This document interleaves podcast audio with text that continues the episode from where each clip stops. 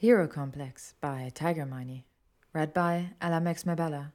Chapter 2 My apologies to John Le Carre. 'Mione, I love you. You know I do. But there's a very good reason why I work with animals. Charlie was sitting at Hermione's desk at the menagerie, looking over Hermione's fundraising proposal. Charlie, it's really easy. All you need to do is Floo call all the witches and the wizards on the list and get them to agree to either come to the fundraiser or at least leave a donation. Hermione was checking her reflection in the mirror. Her hair was pulled back in a severe bun, and she was dressed in a black pantsuit with an emerald green silk blouse. Charlie wanted to mention how much she looked like Professor McGonagall, but chose instead to complain about his role in the fundraiser. But why can't you do it? She gathered up her file and handbag. I have some errands to see to. As Hermione turned towards the door, a familiar meow echoed from the kitchen. Charlie, please keep an eye on that cat. I'll be back later to take him home. Make sure he doesn't cause a ruckus or hurt his leg, father. The only ruckus will be me trying to Floo people. How about I see to the errands and you Floo these people? Oh, come on, Charlie. To them, you're a celebrity. The Charlie Weasley who wrestles with dragons. You'll have them buying out tables and becoming patrons in no time. Before Charlie could raise another excuse, Hermione ran out the door. When Hermione arrived at Harry's office in the Auror department of the Ministry, he looked like he'd been sucking on a lemon. Performance appraisals? Hermione dropped her back into the empty seat in front of Harry's desk and then perched on the edge, moving his greatest dad ever mug filled with ballpoint pens. Budget, muttered Harry, not looking up from the calculator he had smuggled in years ago to help him with the department budgets. Hermione tilted her head. But budgets aren't due until February, she said, leaning further over the desk to see what his figure looked like. It's only November. Yes, well, Harry leaned back, running both his hands through his hair and not doing anything to help control the chaos it had descended into. Some little upstart upstairs has mentioned to the minister that the Auror department does not make a profit and should therefore not be entitled to a Yule bonus. Hermione blinked in surprise. That's. She wanted to say ridiculous. She wanted to say that Aurors worked really hard and deserved a Yule bonus. She wanted to say that the point of the ministry wasn't to make profit, but to look after the wizarding community. Bingley, is what she said instead. Bless you, said Harry absent mindedly, looking at the parchment on his desk. Do you think if I reduce our quill requests, I can squeeze out enough for the unspeakables? A poster on the wall behind Harry caught her eye. Malfoy's missing. This caught Harry's attention and he sat up. Yeah, about three weeks now. How didn't I know about this? I thought it would be all over the prophet. His mother wanted it to keep out of the public eye. Hermione rolled her eyes. He's probably on a bender in Ibiza with Blaise. A three week bender. Come on, Hermione. I know you two. He made a vague rolling motion with his wrist, which could mean anything, really. But I doubt that Draco would be able to maintain a bender for three weeks. Maybe a week at most. Everyone is really worried. She noticed how Harry almost sank in on himself. He's not a bender, is he? Because he was on an assignment for you? Her eyes widened as she talked through her realization. You made him an unspeakable. You think he's dead? At this point, Hermione was certain that Harry would sink under his desk and curl up into a ball. He looked green with guilt. It wasn't supposed to go this badly. He was just making use of his access, and he hasn't reported back to me in a while. I can't believe you actually hired Draco Malfoy to do a job for you. You, of all people, know how utterly unreliable he is. And to make him a spy. Of all things, Harry, I knew getting you that Jack Ryan box set was a mistake.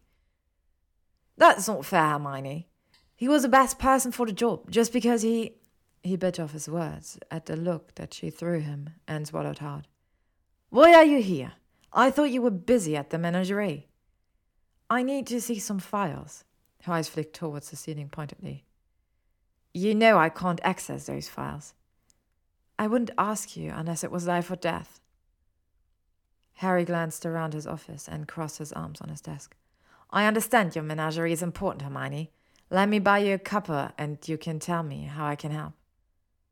Harry led Hermione through the leaky cauldron out into Muggle He made them catch three different cabs, two buses, and a detour from King's Cross to Canary Wharf, up to Camden, across the Spitalfields, before ending up in a coffee shop in Primrose Hill.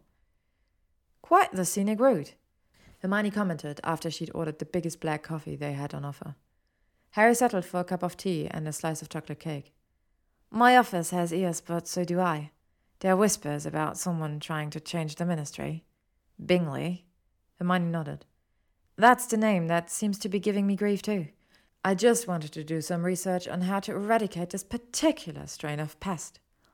Unfortunately, this pest is a spider and her web is thickest upstairs. Keeping her secrets closest to her. Hermione sipped her coffee and stared in amazement at Harry's ability to finish a slice of cake in three bites. It was sad that the abused boy under the stairs came out whenever there were treats around. How well do you know the spider? Harry shrugged. She tends to send minions with messages, never gives direct orders to me, keeps her hands clean, and can claim plausible deniability should feathers get ruffled. She said she was cleaning up my mess. Sort her. When you were there, things ran as well as could be expected. You actually care about people. She wants power. Why is it that every ten years there has to be some kind of megalomaniac that comes out of the woodwork?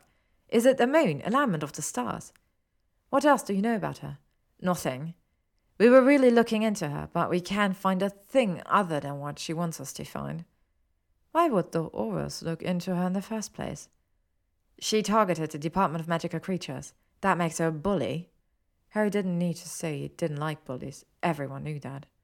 Hermione nodded at his statement before taking a sip of her drink. Harry sighed and leaned forward. Look, I'm not going to tell you to stop looking, but I need you to be careful. With Malfoy missing, we need to assume the worst, and I don't want to add your picture to my wall. You really think he's dead? She swallowed around the lump in her throat. He leaned back, curling in on himself. We haven't found a body, but the odds are not in his favor. Do you know where he kept his notes? Harry shook his head. Not in his desk, and we can't go into the manor. Sorry, Marnie. I wish I could give you more. That's okay, Harry. I promise I'll be careful. When I left the coffee shop, it was in opposite directions and at different times. Hermione would never admit it to anyone, but she was actually enjoying her turn at playing spy. The cat leapt onto the table as soon as they exited the Floo. Hermione shrugged it off and went to change into something more comfortable. When she returned to the living room, it was staring at the newspaper cuttings she'd left there the night before. One would think you were actually reading those, she mused as she went to turn on the kettle. The cat meowed softly, its paw resting on an article. What have you got there? Hermione gently pried it from the cat and pulled it closer. The cat shook its head, trying to dislodge the cone she transfigured from a coaster from around its neck. Stop that! It's to stop you from licking yourself. She swore the look it gave her was the feline equivalent of a deadpan. The article only had the briefest mention of Bingley. Instead, it spoke of the death of renowned wizarding philanthropist Archibald Wigglebauche. Hermione was not proud of herself for giggling at his name, but deep down, weren't they all thirteen-year-old boys?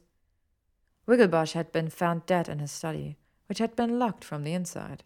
The healers had it an aneurysm brought on by a snuff habit. Hermione didn't know much about snuff, only that it was the ash of various herbs mixed together. Usually it contained fennel and willow bark, but unless a snuff was laced with belladonna or maybe a muggle drug, it shouldn't trigger an aneurysm. Bingley was mentioned as one of the relatives who was mourning the loss of her favorite uncle.